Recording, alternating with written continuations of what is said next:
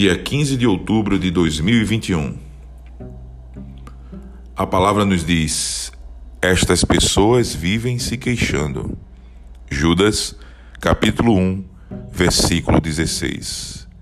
O tema do nosso devocional de hoje é o poder da fala. Nossa boca tem autoridade para profetizar maldição ou bênção.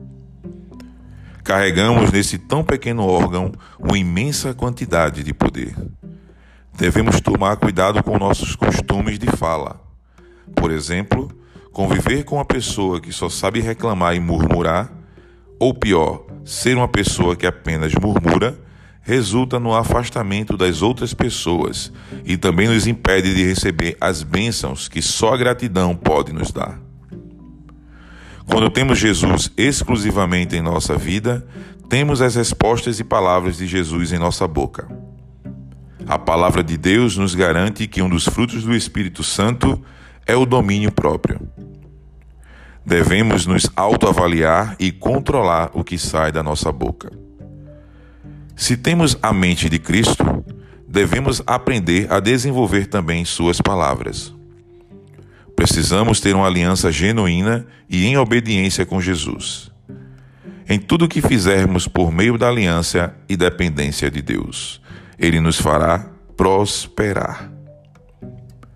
Quando entendemos que somos Israel, não vivemos no âmbito da competição nunca. Deus não nos fez para isso. Nossa fonte de discernimento e sabedoria é de Deus. Para mudar nossas palavras, temos de mudar a fonte de produção. O que você coloca dentro da mente é o que sai da boca. De que você se tem alimentado? Isso definirá você. Leia a Bíblia, livros que edificam, gaste tempo com o Senhor. Isso o transformará de glória em glória até que você se pareça com o seu Mestre.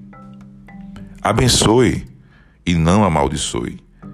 Declare palavras proféticas, palavras de vitória, que podem ir além da vida racional, mas vêm da fé. Acredite na mudança e transformação da sua vida, família, amigos, inimigos, ambientes, etc. Você é abençoador e, com isso, transformador de ambientes. Leila Paz nos diz: não reclame, ame. Vamos conversar com o Pai, feche os seus olhos nesse momento. Espírito Santo, hoje quero te pedir que me ajudes a ter o teu fruto, o domínio próprio.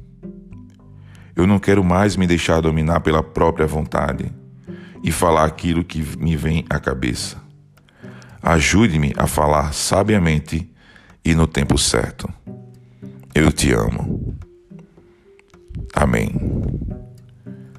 Amigos e amigas, graça e paz. Um dia repleto de vitórias do Senhor.